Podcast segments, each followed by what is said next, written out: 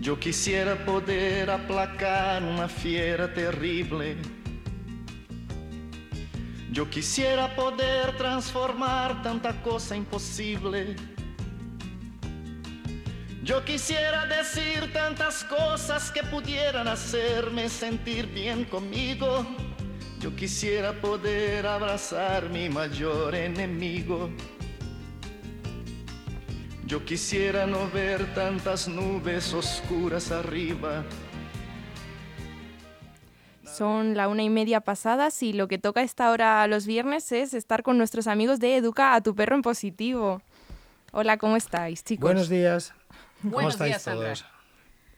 Pues vamos a empezar con nuestras preguntitas, que nos las mandan todas las semanas. Nos las podéis mandar al correo, se las podéis mandar a ellos eh, a su cuenta de Instagram que se han creado de, de Educa a tu perro en positivo.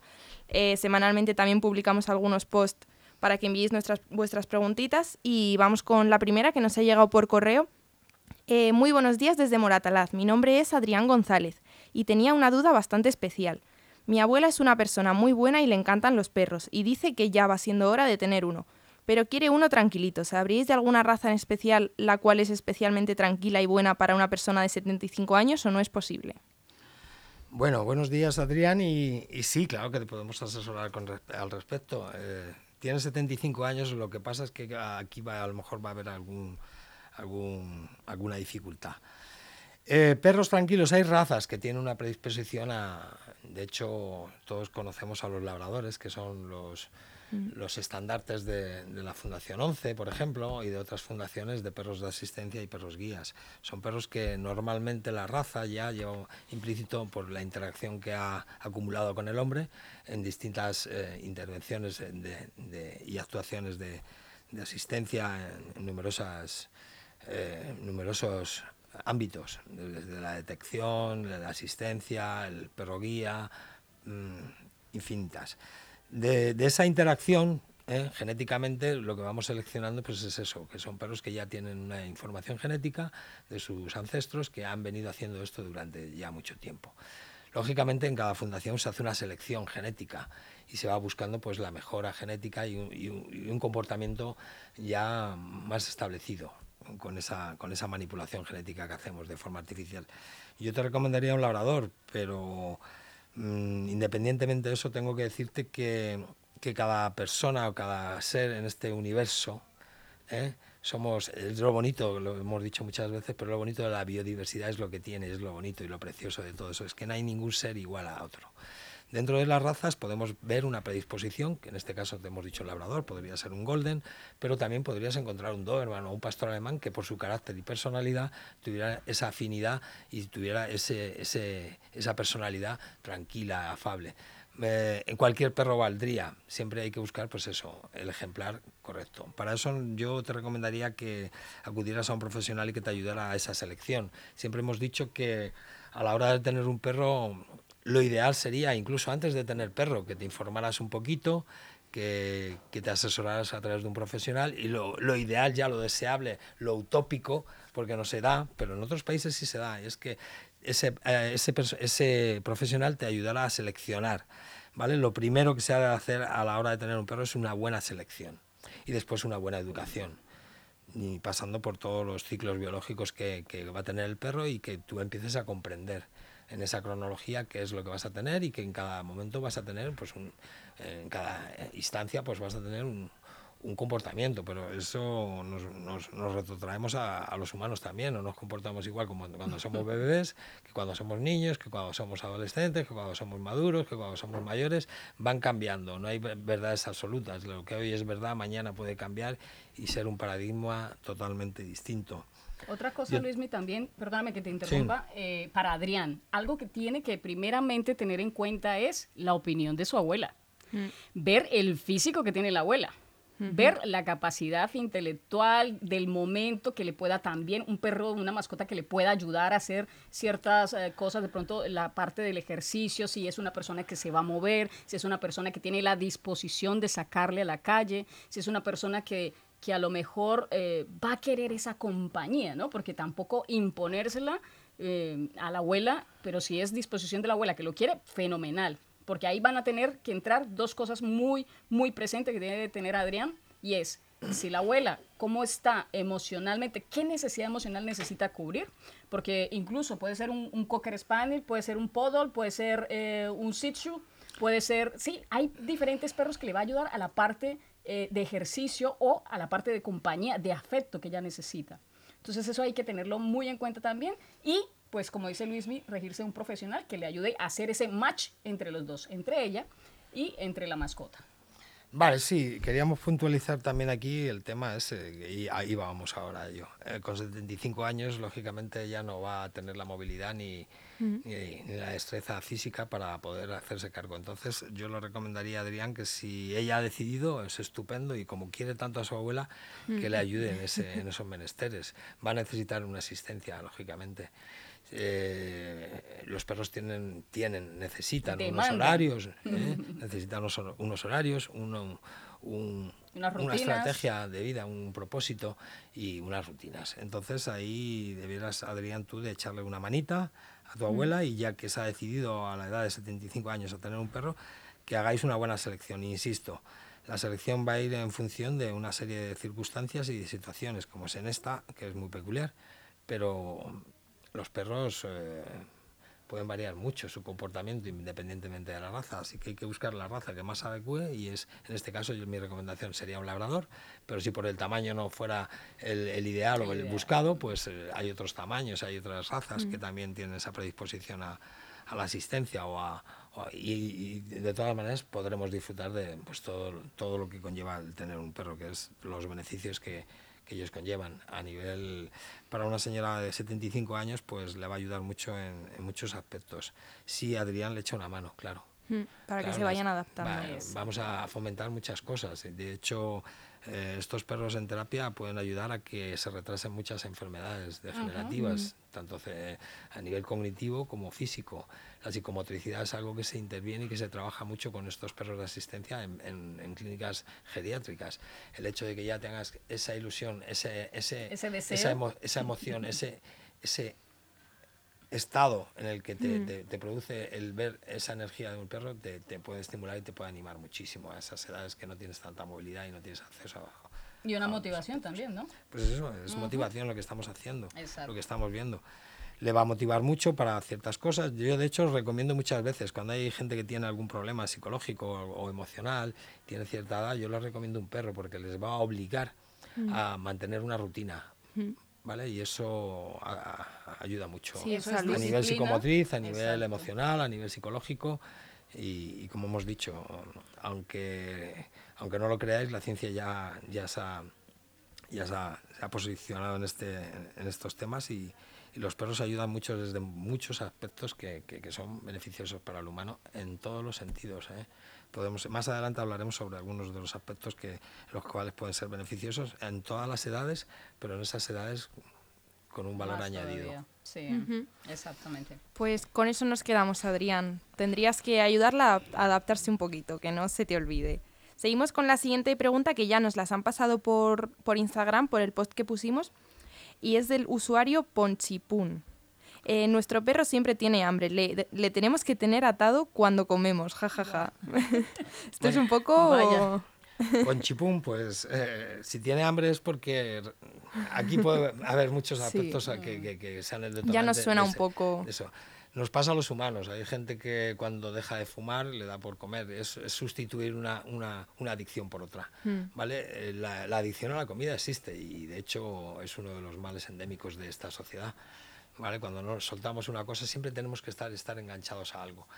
Pero para eso está en los humanos la voluntad, la voluntad y el, y el nivel cognitivo que tenemos que nos hace razonar ¿eh? que mm. bueno, hay que regularse. Yo también, yo tengo mucha ansiedad últimamente y comería, pero me regulo porque sé que no va a ir en beneficio de mi salud. En este caso posiblemente sea un problema de ansiedad, como estamos mm. diciendo. O de aburrimiento, incluso. Eh, vale, sí, pero la, va a proyectar hacia la comida al perro porque no le va a dar por fumar su pitillo, ni le da por irse a gastar cosas, eh, su dinero al, corte, al corte inglés, claro, efectivamente. Entonces, como hay cuatro cosas que le importen, una de ellas es esa, posiblemente sea en la que esté proyectando ah, esa ansiedad. Eh, esto se arregla muchas veces, la mayoría de las veces, con una educación, con mm. regular todos sus, su, su estructura vital del día a día. Recordamos que todos necesitamos tener una estructura, tenemos que tener unos horarios, una disciplina, porque si no sería un caos mm. para todos. Al final acabaríamos desarrollando pues, múltiples desequilibrios, tanto a nivel emocional como psicológico. Yo te diría que empieces a, a observar esto, que pues, posiblemente sea un problema de educación. Posiblemente también sea un problema de educación proyectado hacia que, lo hemos hablado en este programa, que la mayoría de las veces cuando tenemos un perro volcamos de una forma no racional, eh, se dice que es, como, es como una dependencia emocional, es como un abuso emocional, es hmm. como, como decir, bueno, pues eh, tengo un perro porque está supliendo cosas o afectos que yo a lo mejor tengo ciertas creencias y cometemos muchos errores, como es voy a poner de comer al perro que luego voy a comer yo. Esto es un mm. gran error, porque el perro en su, en su infinita sabiduría de su información genética sabe que cuando hay un líder son los que comen primero. Entonces le vamos a crear, desde el sentido común, si el perro come primero ya tiene una ansiedad, está comiendo y luego ve más comida, estamos dilatando ese proceso de la ansiedad. De manera que si lo hacemos de forma contraria, yo voy a comer, él va a tener que estar sujeto a una disciplina que es, oh, aquí hay un liderazgo que están comiendo y mientras ellos comen, yo, yo, estoy sujeto a una orden que es, mm, yo esperar. Y al final mi recompensa es comer. Cuando he comido se ha acabado todo, ya no hay nada. Y entonces estamos reduciendo significativamente el comportamiento. sí, ese, ese, esa ansiedad sistémica proyectada hacia, hacia la comida. Yo te recomendaría que empieces a regularlo. Como todo, casi la mayoría de las cosas están sujetas un poco a un concepto de, educación y de regulación de ciertas disciplinas y ciertos, ciertas normas. Si tú pones normas en tu vida, pones una disciplina, pones unos horarios, pones, regulas un poco todo, parece que todo te, te da más una sensación de mayor seguridad, tienes control sobre algo. Pero cuando anchas Castilla, pues el cerebro también funciona, funciona de una manera pues aleatoria y, y, en este caso, en esta especie, pues lo que estamos es condicionándoles a que alteren sus ciclos naturales. Sí. Una cosa eh, que Ponchipón no nos ha contado, o sea, la persona que escribió, es que no nos cuenta no nos ha contado mucho, Por ¿vale? eso tenemos que dar aquí ah, generalizado. Claro, algunas pautas generalizadas y que, bueno, sujetas un poco a nuestro criterio y a nuestra eh, explicación o nuestra interpretación de lo que vemos. Algo que es muy importante y sobre todo por si quieres matizarlo más adelante para el siguiente programa en un correo, eh, sería bueno que nos ayudaras con la raza, con la edad, porque también puede ser problemas de salud, ¿no, Luis? Puede ser también eh, temas de parásitos. Eh, cada vez que hay un problema, siempre lo primero que tenemos que hacer es dirigirnos si vemos que hay un problema, o bien a, insisto, a un profesional de comportamiento, pero muchas de las veces son patologías asociadas. Muchas, muchas veces hay algo, algo que está pasando fisiológicamente o físicamente en el perro que está alterando su comportamiento. Entonces sería muy bueno siempre descartarlo. Primero descartar cualquier tipo de patología asociada. Puede haber una tenia, puede haber mil cosas, parásitos intestinales, puede haber mil cosas. Y después, una vez descartado eso, pues ya sí que volcarnos sobre un problema que, nos está diciendo que es un comportamiento pues alterado o, no, no, regulado. Con lo cual, Luismi nos ha dado una clave muy importante y es, esta semana, si quieres, ponte las pilas a ver ese comportamiento cambiando la rutina de alimentación, que sería, como dijo Luismi, primero comen ustedes, los adultos, luego come la mascota para ver si es algo de ansiedad al ver que hay comida sobre la mesa. Entonces, eso podría empezar a revisar esa parte. Yo tengo que puntualizar aquí una cosa, y es que eso no mm. funciona. No funciona por, no funciona por un, por un detalle significativo. Y es que la mayoría de las veces cuando no nos resulta en una semana vemos que el problema se ha complicado y esto no debe ser. Y es que cuando hablamos de la naturaleza va a otro ritmo y los humanos vamos a, hacemos tanto ruido, vamos a un ritmo tan trepidante, tenemos tanta ansiedad en todo lo que hacemos que queremos las cosas, como hemos dicho en otras ocasiones, para, ayer. Y eso no puede ser. La, la, modificación del comportamiento de un perro significa que el perro nos vea como sus líderes mm. y que un líder eh, tenemos que dar el perfil del líder y es que somos perseverantes, firmes, constantes, cariñosos, y sujetos a esos valores, entonces el perro en el tiempo y en el espacio empezará a ver que esto es real. Mm. Pero no, no, podemos razonar con un perro, tenemos que enseñarle que esta norma que hemos puesto en el tiempo y en el espacio se, va a perdurar. Entonces es cuando vamos a crear ese sentimiento de confianza. Oh, confío en lo que me dices porque siempre tienes razón, siempre va a ser No cambias de opinión. Es una rutina y las rutinas mm. aquí nos van a ayudar mucho. ¿Vale? Entonces, eh, con hacerlo una semana seguramente no tengamos bueno, cambios. Pero, pero si al menos iniciar, ¿no? Puede ser que se agrave el problema y que mm. se proyecte hacia, otros, hacia, hacia otras cosas que pueden ser muy desagradables. Podemos crear agresividad, podemos crear una protesta por parte del perro que, que, la demuestre o la proyecte esa ansiedad hacia el mobiliario, hacia muchas cosas. Entonces yo te recomendaría eso, que siempre observéis que los perros no son como los humanos, que necesitan que esas medidas se prolonguen en el tiempo y que haya una mm. firmeza a la hora de, de aplicarlas. Y eso es lo que da seguridad a una persona y tampoco sucede. ¿eh? Le mm. dices esto va a ser así y, muchas veces tampoco pasa. Mm. El razonamiento parece que brilla por su ausencia últimamente. Ya, pero ahí en ese caso, entonces, el, el, la tarea grande la tenemos que hacer nosotros los adultos. Entonces, sí, la tarea disciplina, constancia, que nos reflejemos con la autoridad. Sencillo, lo sintetizamos en una palabra, es disciplinarnos nosotros. Exactamente. Ahí, y ahí es donde está el trabajo mm. importante y, el, y, la sazón, porque nosotros somos los líderes. Vamos a conseguir disciplina en nadie si no somos disciplinados. Se aprende de dos maneras, por moldeado y por modelado. El modelo que presentamos, yo te estoy diciendo que hagas esto, pero no lo hago, es muy difícil que tú acabes haciendo eso porque el modelo que te estoy presentando es todo lo contrario a lo que te estoy diciendo que hagas. Imaginaros con, un perro que no razona y que le tenemos que decir una cosa. tenemos que actuar. ¿eh? El, lenguaje universal de la naturaleza es la acción. Entonces, la acción proyectado también con una energía que sea pues, positiva. Y recordar, un, líder es fuerte y la fortaleza no reside en su fuerza física, sino en, su fuerza mental. Exacto. Y, la, fuerza mental lógicamente es, es un, eh, hay un paralelismo con, con, el ser constantes, el ser firmes, con ser resilientes y con mm. mantener un, unas pautas y unos y, y, unos y unas disciplinas reguladas y, y, que en el tiempo se perpetúen. Como les digo yo a mis alumnos, esto va a ser hoy, mañana, pasado, dentro de un año, aquí en San Mamés y en Pekín. De esta manera el perro empezará a creer en ti y, creerme que, que el respeto que, que nos granjeamos de los animales está basado en, esta, en estas premisas, en estos valores, que es en mantener pues, un, criterio y en el tiempo. Alma, déjanos operar de la radio. Ya, ya. Bueno, pues seguimos con la siguiente pregunta. Eh, de Samu17. ¿Es normal que mi perro no sepa ladrar desde pequeño que nunca le sale, jaja? Wow. Vale, eh, pues eh, sí, es, normal, sí, sí, sí, es absolutamente normal. Yo tengo un vecino que no habla apenas.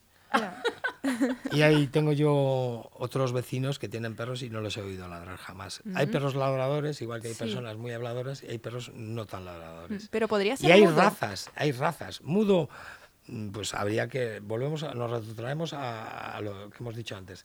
Habría que hacer una exploración veterinaria y ver si hay algún problema en las cuerdas vocales o, o en su o en su una afección o una discapacidad incluso podría mm. ser que habría que ver es que es lo primero que pienso cuando que no sepa ladrar no sé Claro, hay que, hay que explorar la, la laringe. Puede ser que no haya aprendido, también, Luis, También, pero y luego hay razas con más predisposición que otras. Hay razas, por ejemplo, las razas asiáticas, es difícil que ladren algunas, la mayoría de ellas. Que tengan una personalidad tranquila, apacible. Los perros europeos son muy ladradores. Como los humanos. y los ingleses, los ingleses bastante más. Em, eso va a depender un poco no solamente ya de la predisposición que tenga la raza a ellos, sino también del personaje, de, hmm. recordamos, de la personalidad, del carácter y de que la biodiversidad es tan bonita que no hay ningún ser igual a otro. Y eso es importante evaluarlo. Hay mucha gente que se queja porque su perro ladra y otros que nunca estamos contentos con lo que... Pero si es una inquietud o es una es una curiosidad que tienes, pues yo pasaría por el veterinario, que le una exploración faríngea y laringea y que verán si todo está bien y si todo está bien y dependiendo que no sabemos qué raza es, pues seguramente sea un perrito. Por ejemplo, los, los Shiba Inus, conozco muchos, he, trabajado con muchos, es dificilísimo hacerles ladrar. Ah. muy difícil, a no ser que les crees un, un, sentimiento de ansiedad y que lo proyectes para que ellos saquen el ladrido. ¿Cómo podemos saber si, si ladra o no? Atale a un radiador y retírate un par de metros y juega con una pelota o ofrécele ah. comida. Si él se le crea ansiedad y quiere reclamarte, al final acabará diciéndote algo, o un llanto, o un... o acabará ladrando si tú te mantienes en ese... al menos para probar. Para probarlo, pero vamos, la primera prueba, insisto, sería hacer una revisión laringio-faringea. Esa sería la primera alternativa. Y la segunda, si no, para eso están los entrenadores caninos, que también le pueden ayudar a hacer ese, ese, ese rol de enseñarles con esos eh, ejercicios, terapias que hacen los entrenadores caninos, que para eso aquí está Luismi, y de ahí directamente hacer ese trabajo interno si, el, si la mascota está saludable, ¿no? Sí, sí, claro. Pues seguimos con la siguiente y última pregunta del usuario emanzano90, eh, que dice, perro adoptado con ansiedad por separación, no se puede quedar solo, ni poco a poco ni con jaula. ¿Me ayudáis? Vale, pues es complicado, pero el tema de la jaula yo no soy muy partidario de ella. Hmm. Al reducirle, lógicamente, el territorio, los perros pues no se, no se miccionan, no se excrecionan, porque dentro es, un, es de sentido común, ¿vale? Pero el tema de las jaulas yo no, no, lo entiendo muy bien. Eh, yo incidiría sobre el comportamiento del dueño, que se puede modificar, mm. ¿vale? La mayoría de las veces eh, lo hemos creado nosotros, casi siempre. En la naturaleza esa dependencia rara vez existe. Eh, al fin y al cabo es una dependencia de alguien. Dependes de alguien, pero en este caso sí no son animales dependientes. Pero, pero lo que ocurre aquí es que proyectamos emocionalmente cosas que no debemos, mm. ¿Vale? por ejemplo, yo si me despido de mi perro, que es lo que suele hacer la gente, oye, pórtate bien, sé bueno, no ladre, no rompas nada. el perro lo único que ve es que le estás hablando y inmediatamente le cierras una puerta. Eso crea un sentimiento de ansiedad. Si estaba hablando, si estaba conmigo, y ahora de repente me cierran la puerta, ¿por qué? ¿Por qué? ¿Vale? Hmm. Yo te recomiendo que cuando vengas y el perro esté muy excitado, no, hasta que no se calme, no existe.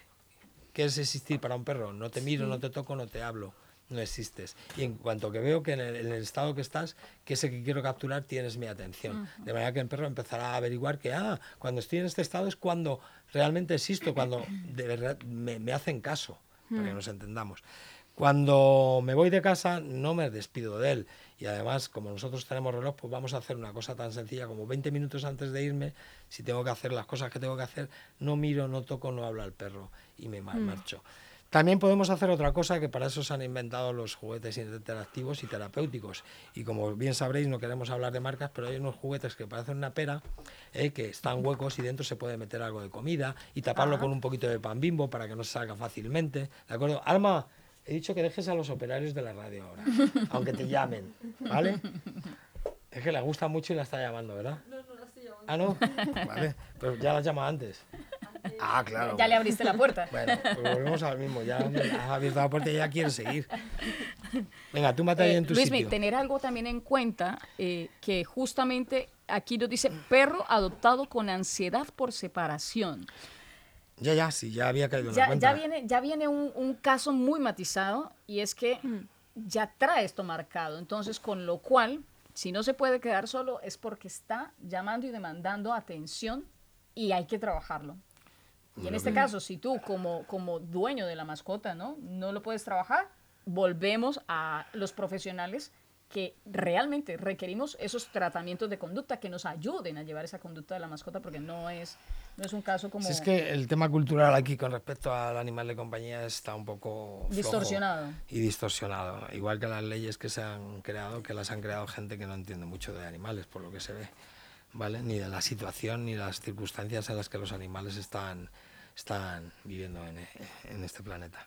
Vale, pues aquí sí, como siempre recomiendo, pues el, asesoramiento de un profesional sería muy valioso, mm. pero realmente hay pocas cosas que hacer. Lo que hemos dicho siempre es, en el momento que tu perro tiene unas circunstancias en las que tiene una disciplina, tiene unos horarios, tiene eso, un motivo de vida y tiene algo que hacer, seguramente sea un perro más equilibrado.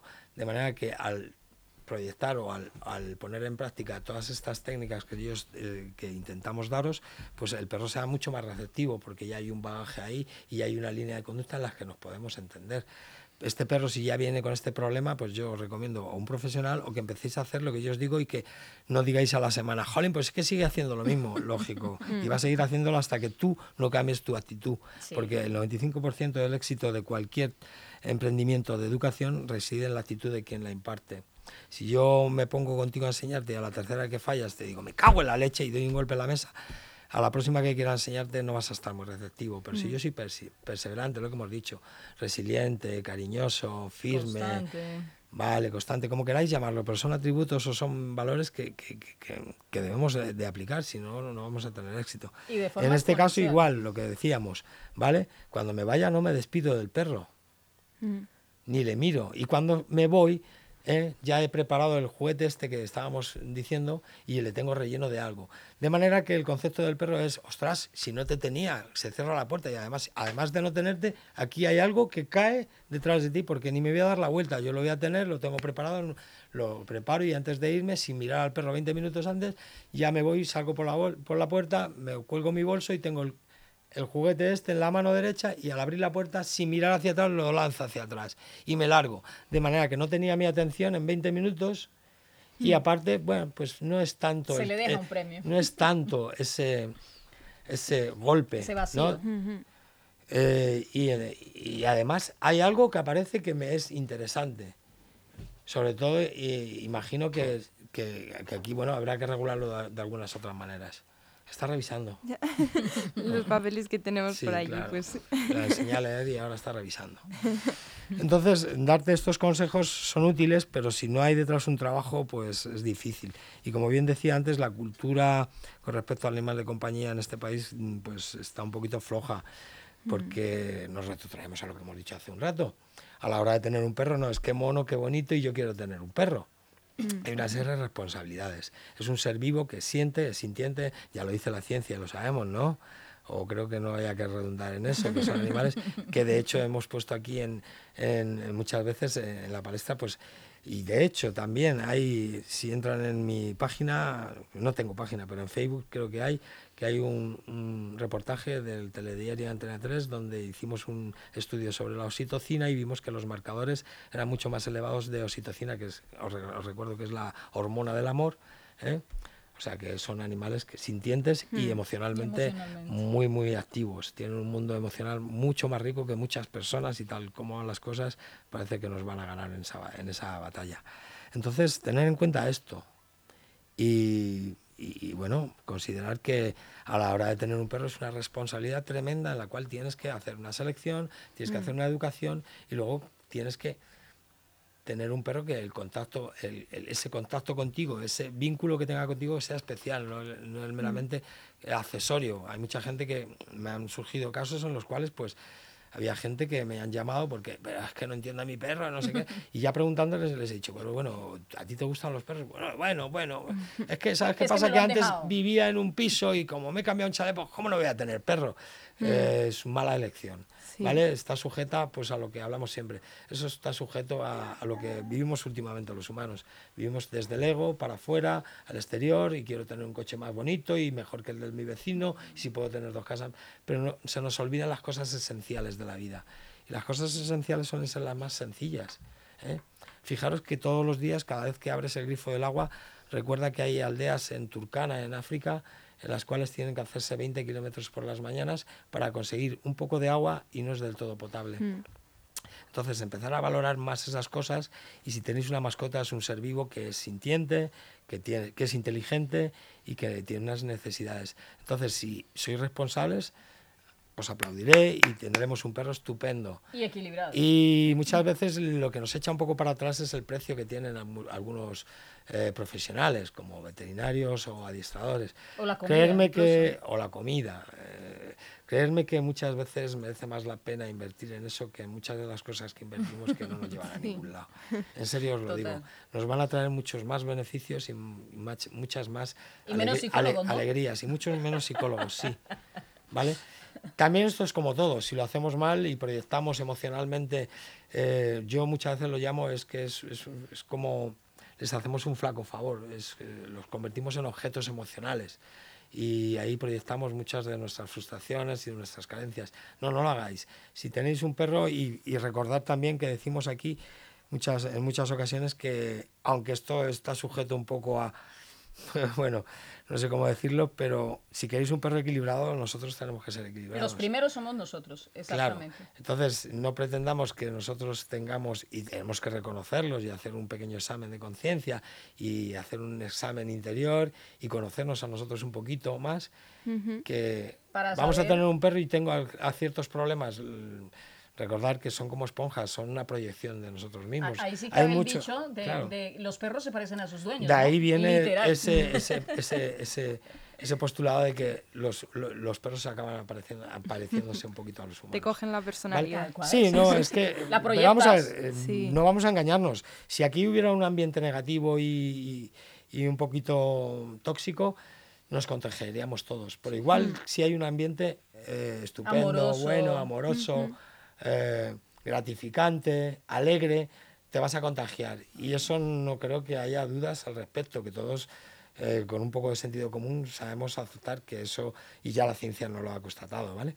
Entonces, con estos eh, pequeños mm, datos, creo que podemos hacer una lección pues creo que acertada. Y en el caso de que no os veáis preparados para tener un perro, recordad, no lo hagáis, no sacrifiquéis el bienestar, la felicidad, de un animal por, por, el vuestro propio. Eso es un, se llama egoísmo emocional. Y, no solamente y estamos haciéndole pagar a un ser vivo. No, no entiendo por qué. Toda vida es valiosa en este mundo. No mm. porque tú seas un humano es más, es más valioso que otros, aunque por desgracia la consideración es otra. Y Luis, me algo también para tener en cuenta que es muy importante y justo lo viví la semana pasada con una amiga. Me dice, eh, Lizzie ha muerto. Y yo, Ay, ¿de qué murió Lizzie? Me dice, eh, Lizzie es su mascota. Sí. sí. Y le había dado un infarto, tenía eh, osteoartritis, tenía, o sea, tenía un montón que ellos ni siquiera se habían enterado. Y todo venía matizado desde la parte emocional que se vivía en el entorno. Y el, el, el perrito, eh, la perrita en este caso, era la que había somatizado todo mm. eso. ¿Por qué? Porque para tomar lo que ella en lealtad eh, que en este caso, dentro de la parte, se, llama, se llamaría de psicología, se llama lealtad familiar, el perro también es parte de la familia. Entonces, toma esas enfermedades para proteger a los dueños. Entonces, eh, debemos tener un entorno realmente, como dice Luismi, dentro del amor, dentro y que los equilibrados inicialmente somos nosotros, porque eso es muy importante, porque la mascota va a proyectar todas esas cosas que estemos viviendo dentro del entorno. Entonces, antes de ver el problema que tiene la mascota, revisemos en nuestro interior qué le estamos reflejando a ellos. ¿Vale? Para tenerlo en cuenta. Vale, eso la ciencia ya lo contempla, ¿eh? se llama somatización. Hmm. Y hay muchas enfermedades psicosomáticas cada día más. Eh, la, la, verdad es que si nos ponemos a pensar en la ciencia, las enfermedades pueden ser vectoriales o víricas o bacterianas, pero todas las enfermedades que están ocurriendo cada día más la mayoría de ellas son somatizadas por nuestro, por, nuestro sistema de vida, por nuestro nivel de vida, por, por, nuestro, por nuestro diestrés ese que, y, el, y el cortisol ese que tanto estamos segregando todo el día porque estamos todo el día cabreados. Eso acaba, somatizándose. Los perros sí que es verdad y ya tendríamos que usar un programa entero y varios para, hablar sobre el tema. Mm, son distintos a los gatos. Los gatos pueden absorber todo ese tipo de energías negativas y disolverlas, pero los perros las somatizan, se quedan con ellas. Entonces muchas veces los problemas eh, fisiológicos y patológicos de los perros también vienen somatizados de, esa proyección de los humanos. Pero si os dais cuenta, la mayoría de las veces también somos nosotros quienes estamos somatizando esas enfermedades y al final las que acaban teniendo ellas parece que estamos hablando un poco de esoterismo, pero es que eh, recordar es que, eh, todo se mueve a través de eso, de, vibración, energía, frecuencia, y es eso. Y la ciencia ya lo tiene demostrado, ¿vale? Que todo, nada es material, todo se mueve. Los átomos que están aquí ¿eh? están en movimiento y no hay nada, o sea, hay aire, hay vacío entre medias de ellos, de los electrones, de los, electrones, y todo está todo está Todos estamos la energía, la energía colapsa y se convierte en materia. Pero no se destruye ni se genera. Pues eso es importante, que tú estés bien para que tu perrito también esté bien. Eh, sí. y a la hora de hacer una elección, ser por favor, os lo pido, ser honestos con vosotros mismos y, sobre todo con alguien que no tiene culpa. Mm. Si no estáis preparados para tener un perro, haceros un cursito, que los hay, ¿vale? De hecho, hay países en los que se, se, están instalando ese tipo de cursos para, igual que cuando tienes que tener un arma, te haces un psicotécnico, aquí se hacen unos cursitos para ver si tienes apto para tener un perro o no. Y que nosotros también estamos desarrollando cositas para la comunidad, para que tengan en cuenta eh, nosotros ya tenemos nuestra cuenta de Instagram, la estamos nutriendo. Escríbanos ahí también, escriban aquí a Leganés Radio, pregunten. Cuando hagan las preguntas, denos raza, edad. Entre más detalles, siempre lo ha dicho Luis, entre más detalles, más le vamos a poder ayudar a él y más me van a poder apoyar a mí también en esa parte de la mentalidad que, que, os estoy apoyando. Y lo primordial de todo, no se desconecten de la salud mental y física de vuestras mascotas, porque el primero, el primero que se debe dar ese, ese escáner somos nosotros mismos, como lo hemos dicho, y Luismi y yo vamos a estar desarrollando cositas para ustedes para lo que viene de mayo, abril, mayo, estamos haciendo ahí, preparando algo. Bueno, yo soy un poquito negapaso, yo sé que siempre improviso, pero bueno, bueno. es lo que me viene a la mente. También deciros una cosilla, un pequeño anuncio, y es que la semana que viene posiblemente venga a colaborar con nosotros y venga al programa uno de los mejores criadores a nivel mundial de pastores alemanes y labradores que existen en, en este país, que es Juan Luis Íñigo. Así que desde aquí también le Sí, el que le recomendamos la semana pasada. Exacto. Un saludo a, Juan Luis y, le instamos a que, a que se presente el viernes que viene. Y que hagan las preguntas, ¿no? Sí. Claro, más que nada para que si tenéis alguna duda, que, que, podáis preguntarle. Y con respecto también a una a una consulta que nos hicieron sobre los pastores alemanes la semana sí, pasada. La semana pues pasada. Aquí tendréis a Juan Luis, que es quien mejor va a poder eh, resolveros cualquier duda o curiosidad que tengáis con respecto a los pastores alemanes o a los labradores. Vale, pues muchísimas gracias chicos. Nos vemos la semana que viene con. Muchas gracias, Sandra. Adiós. Yo no puedo aceptar ciertas cosas que ya no comprendo. El comercio de armas, de guerra, de muertes viviendo. Yo quisiera hablar de Aún hay algunos que piensan que la radio debe sintonizarse. Nosotros no. Descárgate la app de LGN Radio en Google Play o App Store.